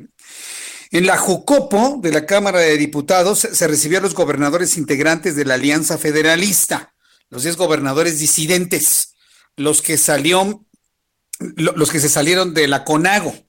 Bueno, pues los diputados de esta Jucopo se reunieron con la Alianza Federalista. Por la Junta de Coordinación Política asistieron los coordinadores de Morena, Ignacio Mier, de Movimiento Ciudadano Tonatiuh Bravo, por el Partido del Trabajo Reginaldo Sandoval, del PRD Verónica Juárez, por el PAN Laura Rojas, por el PRI Fernando Galindo, entre otros diputados. Por la Alianza Federalista estuvieron en representación de los 10 gobernadores, el de Coahuila, Miguel Ángel Riquelme del PRI, de Tamaulipas, Francisco García Cabeza de Vaca del PAN y de Michoacán, Silvano Aureoles del PRD. En los últimos tres días, los 10 gobernadores de la Alianza Federalista y quienes recientemente abandonaron la Conferencia Nacional de Gobernadores urgieron al diálogo inmediato con el gobierno federal para lograr un presupuesto justo y que no haya recortes en sus participaciones del año 2021. En un mensaje a través de su cuenta de Twitter, los gobernadores dijeron que en una verdadera federación las voces de todos los mexicanos deben ser escuchadas. Y ese ha sido el reclamo de los gobernadores de la Alianza Federalista, que la actual administración ni los ve ni los oye, ¿eh? ni los ve ni los oye, pero bueno, por lo pronto ya se reunieron con esta parte del legislativo de los del legislativo. Entonces, ahí yo eh, agradezco eh, eh, que de alguna manera, pues los diputados se abran a estos gobernadores, porque finalmente se estaría haciendo lo que el gobierno federal no está haciendo.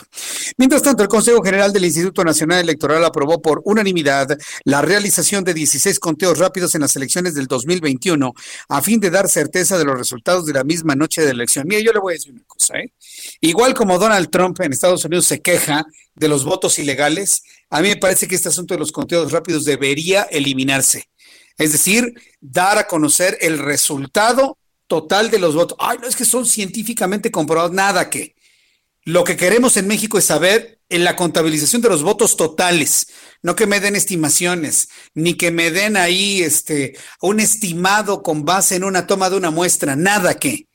Y yo le voy a pedir a usted que me escucha que evitemos y que hablemos de la eliminación de este tipo de prácticas, que no se tienen resultados del programa de resultados electorales preliminares, que se aguante la opinión pública dos, tres días, hasta que se cuenten todos los votos y se nos den datos concretos, porque ¿qué es lo que está sucediendo en los últimos procesos electorales? Nos quedamos con lo del conteo rápido y, y el otro conteo sí se hace, pero no se informa.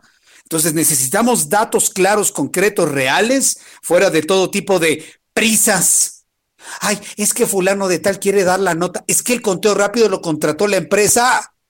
Ah, es que lo contrató la televisora. Ah, es que lo contrató la estación de radio. Entonces la va a dar primero, ¿no? ¿Y qué?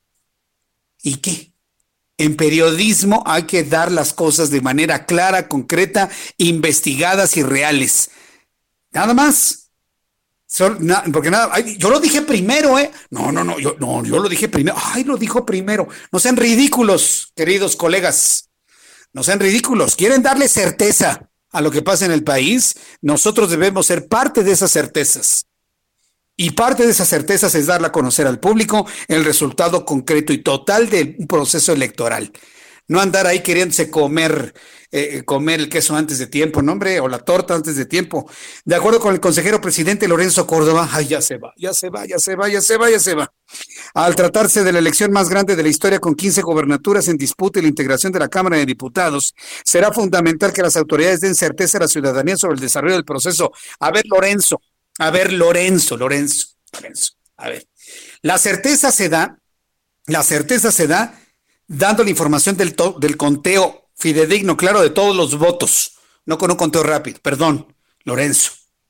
Estás viendo cómo están las cosas en Estados Unidos, están viendo cómo está el horno, están viendo cómo está la disputa política en este país para, y nos hablan de certeza con una toma de una muestra de las elecciones. Hay que ser más serios. Por eso le digo, ya, ya, ya se va.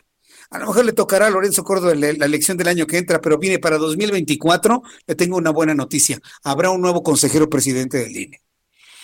Esté a favor en contra de lo que sea, pero yo ya, ya, Yo cada vez que leo alguna de estas declaraciones, no, no, no, de verdad. Me, acuerdo cuando lo veo con sus bermudas y sus barbas. Ahí cabía con sus chanclas ahí en el súper. Sí, no, no, no, no, no, de, verdad que no, no, no, no. No puede hablarse de certeza si nada más está informando que se va a tomar una toma de muestra. Cuenten los votos, señores. Cuéntenlos completos. Cuéntenos completos. Es lo que menos pedimos o lo que más necesitamos si vamos a hablar de certezas para la población. Cuando son las 7 con 19, 7 con 19, en la línea telefónica, la maestra María, la maestra Ángeles Estrada, ella es directora ejecutiva de la Iniciativa de Transparencia y Anticorrupción del Tecnológico de Monterrey. Maestra Estrada, gusto en saludarla, bienvenida. Hola, ¿qué tal? Buenas noches, muchas gracias. Gracias por eh, tomar esta llamada telefónica. Háblenos de esta plataforma, denuncia corrupción coronavirus que será premiada en el Foro de París. A ver, platíquenos primero qué fue esta denuncia y cómo se dio esta premiación.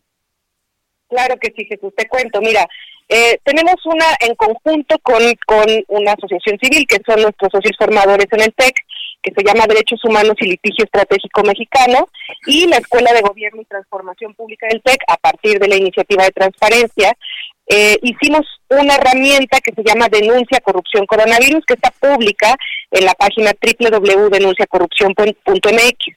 Esta herramienta la diseñamos para que cualquier persona reporte actos de corrupción relacionados con la detección, la atención y el tratamiento del virus COVID-19, así como para registrar fallas operativas de los prestadores de servicios médicos. ¿A qué nos referimos con fallas operativas? Bueno, pues a la demora en la atención, falta de camas, desconocimiento de protocolos médicos y todo esto tanto en hospitales públicos como en hospitales privados. Entonces, esta idea surgió, eh, Jesús, a partir de la idea de que en, en marzo, cuando apenas estábamos viendo el monstruo venir, eh, ya veíamos, ya podíamos, eh, sabíamos que íbamos a tener un problema muy serio de escasez de bienes para hacer frente a la pandemia, específicamente pues eh, todo lo relativo a la salud, los cubrebocas ya en ese momento estaban escaseando, pero ya se veía venir también la escasez de los respiradores, de las camas, de médicos y de todo el resto de materiales que se requería.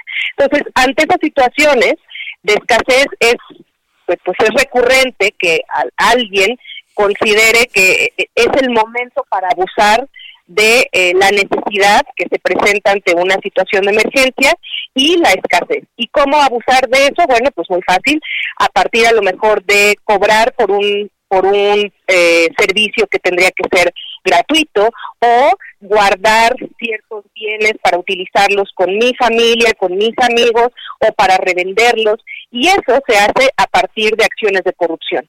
Entonces lo que nosotros queríamos o queremos a partir de esta herramienta es pues generar una estadística sobre la experiencia de corrupción y las fallas operativas en el sector salud. Como tú sabes, Jesús, es, es muy complicado medir la experiencia de corrupción. Lo que podemos medir de forma un poco más sencilla es la percepción. Si yo te pregunto a ti, oye, ¿tú crees que en México, eh, que México es un país muy corrupto? Pues probablemente tú y el 99% de tus radioescuchas me digan que sí.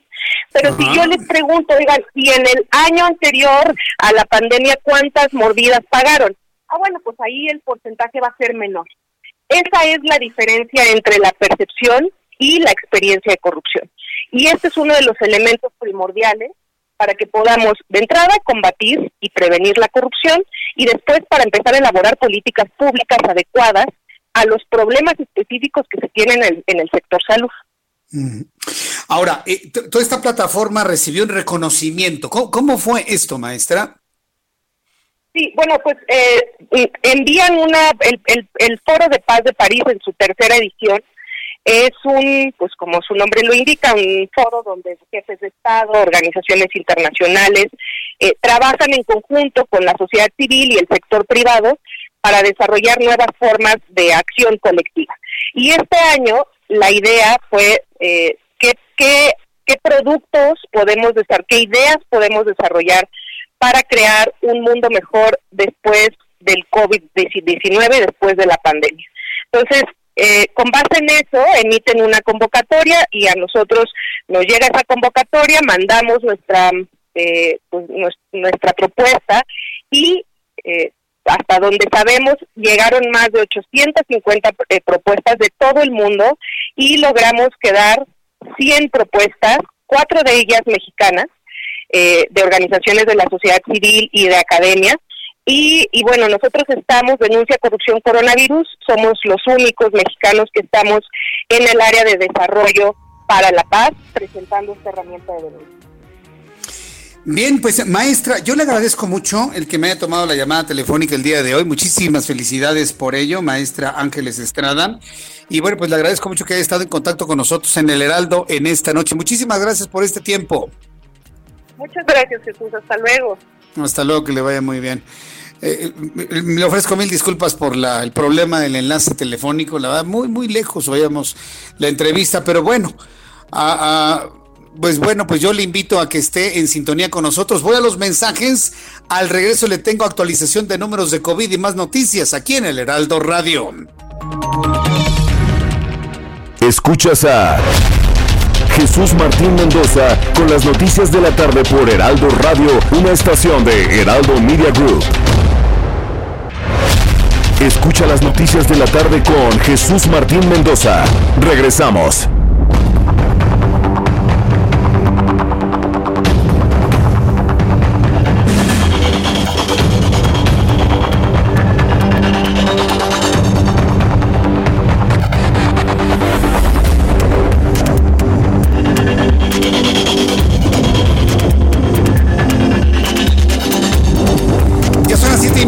Las 19 horas con 30 minutos, hora del centro de la República Mexicana. Me dice Juan, Juan Armando García, Jesús Martín, te mando felicitaciones por tu cumpleaños y mando bendiciones ahora y siempre. Te admiro por tu trabajo, pero también me gusta debatir. Ah, claro, pues es que qué aburrida sería la vida, ¿no? Si no existiera algún tipo de discrepancia.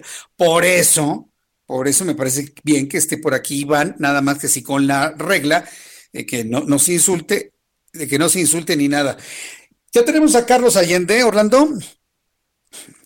Bien, pues en algún punto de la República Mexicana, Carlos Allende con palitos y bolitas. Gusto en saludarte, Carlos.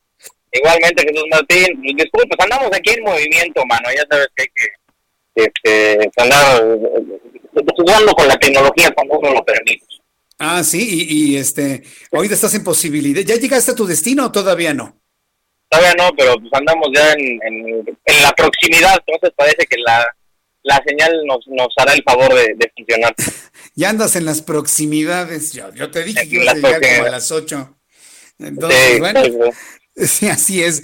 Bien, mi querido Carlos, ¿de qué nos vas a explicar hoy con palitos y bolitas desde donde andas? Oye, sí, es que no sé si a ti te estás que, que estás experimentando en este rollo de los medios, pero como ven cuatro años que hay elecciones presidenciales allá en Estados Unidos, volvemos a toparnos con este asunto de qué demonios es el colegio electoral y cómo cariño santa funciona, ¿no? Entonces están diciendo, como en California tienen tantos votos y en otros no, como no, no, no. Tranquilo. El colegio electoral fue fundado bueno, no creado, creado en mil, 1787, eh, allá cuando Estados Unidos apenas empezaba a ser un país, con dos propósitos, dos, dos propósitos que los creadores del país veían como el, dos de los más grandes riesgos que hay en una democracia. Que solamente una parte, una, una élite, escogiera quién debía gobernar, la parte, eh, digamos, alta, y la baja, que pues, la gente, ¿no? el, el pueblo ignorante en ese momento en su mayoría, eligiera a otro ignorante para ser el presidente del país. Entonces lo que hicieron fue poner, ok, vamos a hacer el colegio electoral.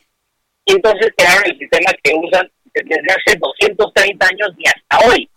Estamos hablando de que es este, una especie como de intermediarios, vamos a decirle. O sea, la gente, los, los, los, gringos, no salen y votan directamente por el candidato. O sea, no, no salen y votan directamente por Donald Trump o por Joe Biden.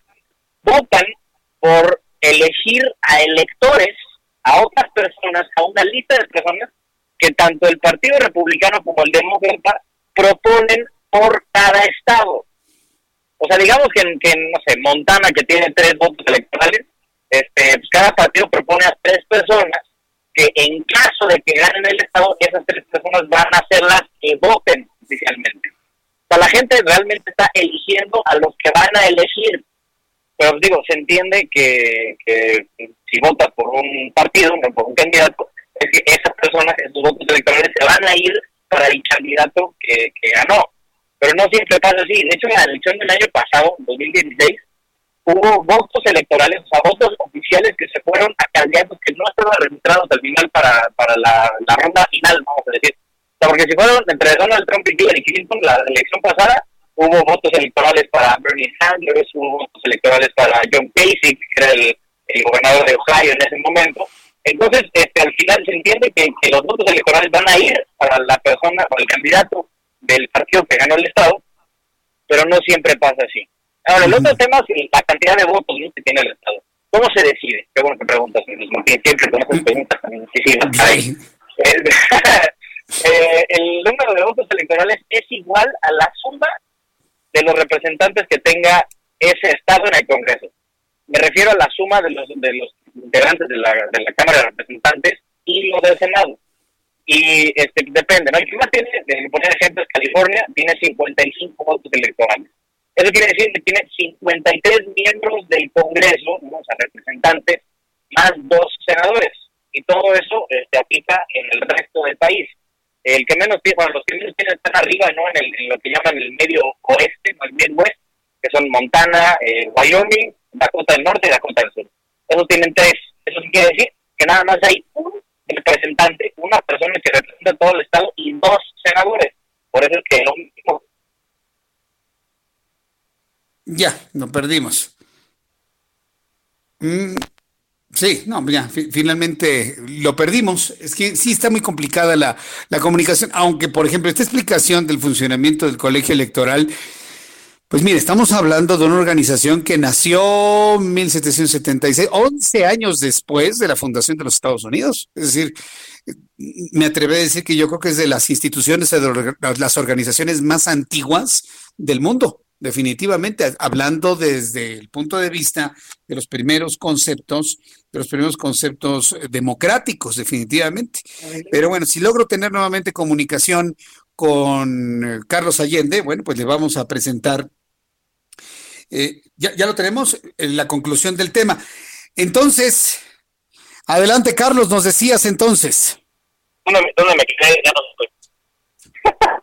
sí. Este, entonces, la suma es el, el, el eso, representantes y el Senado es el voto total de eh, votos, el, número total de votos electorales que tiene cada estado. Hay dos estados en particular que son eh, eh, pues, peculiares y Nebraska. Estos dos no asignan el total de votos al ganador. No, no, no, no se escucha bien. A ver, a ver si dile que se pueda mover tantito y de esta manera a ver si podemos tener. Es que, ¿sabe qué? Eh, es, es, verdaderamente desesperante que la telefonía celular en México solamente sea buena en las ciudades. Pero nada más sale usted de la ciudad y las compañías telefónicas le presentan o le dan el peor enlace que usted se puede imaginar. ¿eh? Eso es lo que está sucediendo. Si usted se mueve desde una ciudad importante, y estoy hablando de Monterrey, amigos de Monterrey, de Guadalajara, de la ciudad de Querétaro, usted que me escuche en Mérida, usted que me escuche en Tijuana, me escuche en Hermosillo, usted que me escuche en Villahermosa, en Acapulco, pero si usted se mueve de esas ciudades, adiós telefonía celular, porque lo que tenemos es, y eso, ¿por qué lo menciono? Porque es denunciable ante Profeco deberíamos denunciar ante Profeco la pésima calidad de la telefonía celular de la compañía que sea. ¿eh? Aquí yo no voy a hablar mal de una en específico. Toda la telefonía celular es malísima en nuestro país. Y se ha vuelto mala precisamente porque se venden más celulares, se venden más líneas, pero no crece la infraestructura. Y luego, si los eh, brillantes legisladores de Morena encarecen, encarecen el producto, pues menos está, complicadísimo, ¿no? Bueno, vamos a ver si podemos tener comunicación más adelante. Por lo pronto vamos a la recomendación de cine. Hoy que es viernes, eh, para las personas que nos están en este momento preguntando, ¿dónde va a haber recomendación de cine? Claro que sí. Viene un buen fin de semana, ya sabe, el mejor fin de semana de todo el año, pues va a ser 7 de noviembre, por supuesto. Y para una buena recomendación cinematográfica, como todos los viernes, Adriana Fernández, nuestra especialista en cine. Adelante, Adriana, bienvenida, muy buenas noches. ¿Cómo estás, Jesús Martín? Buenas noches. Muchas gracias, Adriana. Bienvenida. Oye, lo primero que te, quiero preguntar, a ver, ¿te gusta el ajedrez o no? ¿Que si me gusta el ajedrez? Ajá. Sí, sí me gusta. No lo sé jugar muy bien. Ian me ha tratado de enseñar porque él sí sabe. Pero sí, o sea, me, me, gusta, pero me desespero rápido en, en ese tipo de juegos. Pero ah, vaya, reconozco que es importante saberlo para saber tomar decisiones. ¿Por qué, Adri? Exacto. Pues es que justo la, la serie que voy a recomendar hoy, Jesús Martín, es una serie sobre un ajedrecista que se llama Gambito de Dama. Está en Netflix, Jesús Martín, y es la historia de Beth Harmon, quien a sus nueve años ya juega como casi una gran maestra del ajedrez, ¿no? Es esta niña genio que es huérfana, eh, la cogen en un eh, hogar para, para niñas sin, sin padres católico, y pues ahí empieza a jugar con el conserje, y pues el conserje se da cuenta que pues es verdaderamente un prodigio.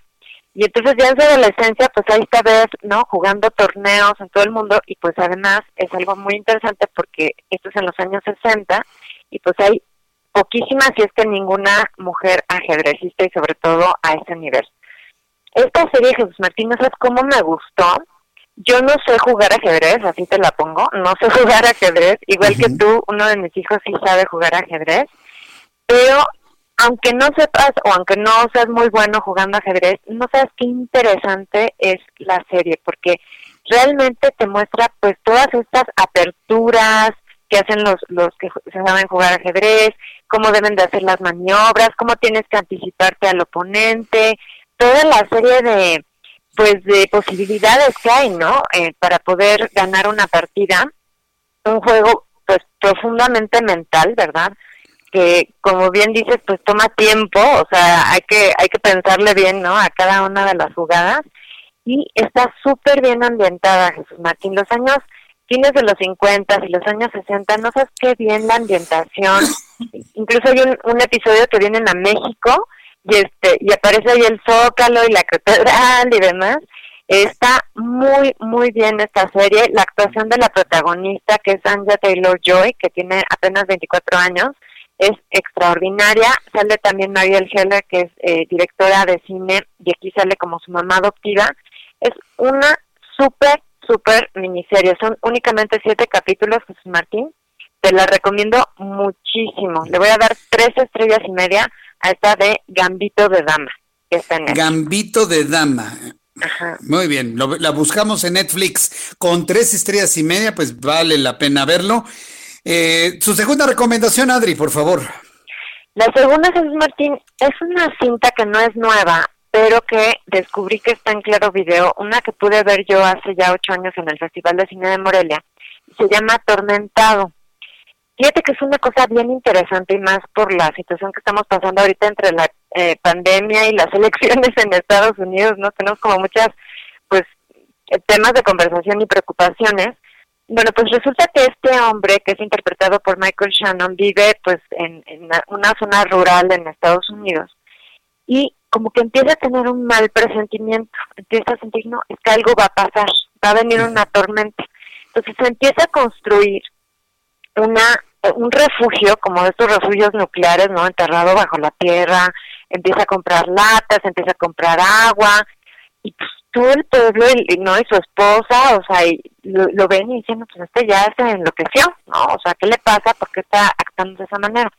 No sabes qué buena película, te mantiene en suspenso durante toda la cinta, como que no sabes quiénes están locos, ¿no? Si el pueblo está loco, si él está loco, si los dos, o sea, es de esas películas que te mantiene pensando cuál podría ser la definición, ¿no? Y el final es también como muy abierto. Y sale nada más Michael Shannon, que es extraordinario actor de carácter, y sale Jessica Chastain. La película se llama Atormentado y se puede ver en Claro Video. Y Jesús Martín, como te digo, es un clásico que pues no está ahorita en el cine ni nada, pero está en esta plataforma y me dio la tarea de buscarla. Le voy a dar la máxima calificación porque de verdad es una gran película cuatro estrellas. Cuatro estrellas para Atormentado, entonces, en Claro Video, entonces. En Claro Video, no sabes qué buena película, Jesús Martín. Quizá no salgan muy tranquilos después de verla.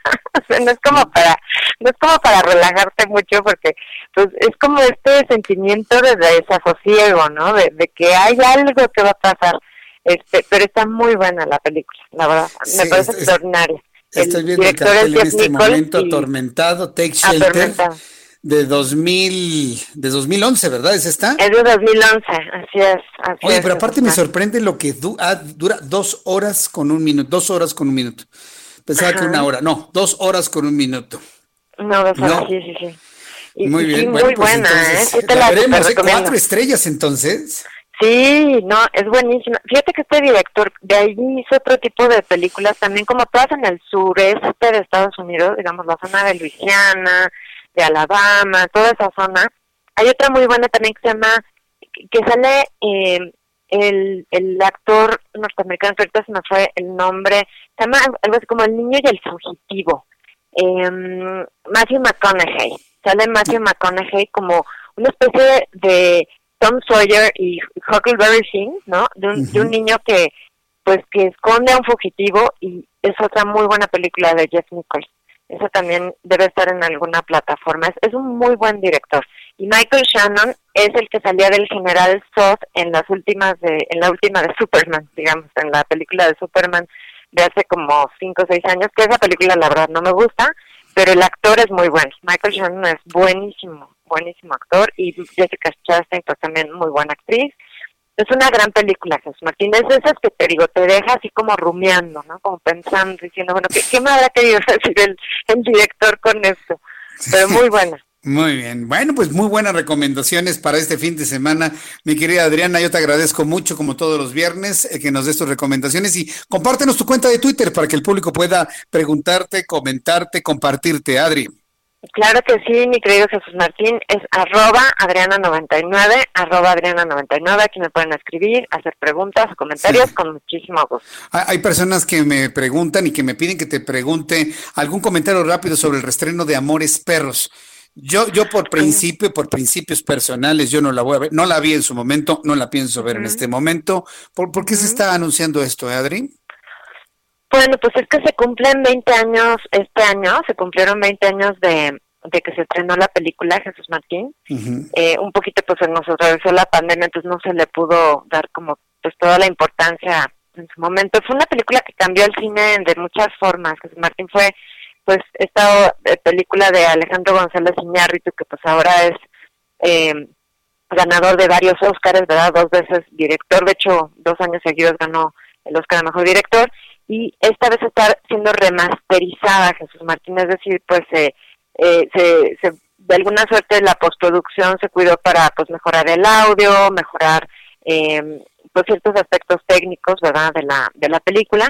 Mm. Fíjate que a mí eh, me gusta mucho la película Jesús Martín, pero me cuesta mucho trabajo porque pues son historias muy duras, o sea, todas las historias que ahí retrata Guillermo Arriaga, que por cierto le mando un saludo porque son mi maestro en la Universidad Iberoamericana, eh, pues son, son historias durísimas, la, la, pura historia de los de los perros, ¿no? De la, eh, o sea, bueno, todo es amores perros, pero bueno, la escena, donde pelean, ¿verdad? Donde es la pelea de perros que sale Gal García y demás, híjole, se me hace tan fuerte esa, esa escena. Em, pero pues quizá yo sí le doy la oportunidad, porque yo creo que sí, sí tengo curiosidad. En su momento la vi una sola vez y me quedé así como que, híjole, esto es de esas películas que me cuestan trabajo, ¿no? O sea, que sé que es una buena película, extraordinaria película, y que le abrió además el panorama a México pues también a nivel mundial en muchos sentidos, pero pues me cuesta trabajo, no sé. Yo creo que sí sí la voy a volver a ver para a ver si la aguanto. sí, no, yo, yo ya, ya me voy a evitar eso. Yo por por la forma en la que se manejó González Iñárritu con Guillermo Arriaga en ese entonces, yo por ese principio yo no la veo, no pienso consumirla por un asunto de carácter personal, evidentemente, y luego pues no, Mira, la realidad que tenemos actualmente en el país es tan dramática como para ir a ver pelear algunos perros, pues como que la verdad es que no. A mí tampoco me, a mí no me da ánimo, ¿eh? Pero bueno, sobre todo no me da ánimo porque no se vale que en la vida te roben el crédito como le hizo González Iñárritu a Guillermo Arriaga. Yo lo entrevisté varias veces a Guillermo Arriaga en ese entonces, verdaderamente derramando lágrimas de hiel por lo que hizo, por lo que le hizo este, este señor y la verdad, a mí, digo, fue tu maestro, yo lo entrevisté muchas veces. Y la verdad, la, historia que cuenta es tan dramática como la propia historia de Amores Perros. ¿eh? Pero bueno, pues ahí, ahí, ahí, ahí, terminó. Yo no sé ya cómo siga la relación entre ellos dos, pero cuando yo veo a Amores Perros, me acuerdo de Guillermo Arriaga como el creador de la historia y del guion de esa película, no Alejandro González Iñárritu. Sí, sin duda, sin duda, él, fue el, creador de ese... Él fue el creador. Pues del guion, ¿verdad? Y pues de hecho es una trilogía, bueno, o sea, hicieron juntos tres películas, ¿no? Este, También después viene 21 gramos y después viene Babel, pero sí tengo entendido que la relación pues no, no quedó en nada buenos términos. No, no, yo sé que quedó muy mal. bueno, pues Adriana Fernández, como siempre, muchísimas gracias. Que tengas muy buen fin de semana. Nos escuchamos el próximo viernes, Adri. Claro que sí, mi querido Jesús Martín, y que tengas un cinematográfico fin de semana y, veamos qué pasa también con el vecino del norte. ah, bueno, ya, ya, ya veremos. También de ahí depende la producción cinematográfica para los siguientes años. Gracias, Adri. A ti, Jesús Martín, que Hasta luego, aunque te vaya muy bien. Adriana Fernández, nuestra especialista en cine aquí en el Heraldo Radio. Y sí, yo sí le comento, ¿no? Yo no voy a ver ningún reestreno, ni superestreno, ni reestreno en 3D de Amores Perros jamás sobre todo por el manejo que el director hizo de, cómo ignoró finalmente al verdadero escritor y creador de la historia que fue Guillermo Arriaga. algún día lo platicaremos. Datos de COVID rápidamente antes de saludar a Carlos Allende, 955.128 transmitidos de COVID-19, 5.831 de ayer para el día de hoy. Muertos en México por COVID-19, 94.323. Murieron de ayer al día de hoy 551 mexicanos más. El índice de letalidad vergonzoso 9.87. Fue más vergonzoso cuando estaba rayando 13%. Ahorita tenemos 9.87 que en realidad es que cada de cada 100 contagiados de COVID se mueren 10. Tómalo en cuenta, de cada 100 que se contagian se están muriendo 10. Yo nada más ahí se lo pongo por si usted quiere hacer una fiestecita este fin de semana. Carlos Allende, ¿ahí estás? Ya, sí, Simón, aquí ya, es que ya sabes, uno ya no puede confiar en nadie, caray. Ya, la, la mendiga tecnología es bien traicionera. Pues no que somos territorio, bueno, ya mejor ni digo, ¿no? No, no, no, no, no vas a regalar aquí la, la mención.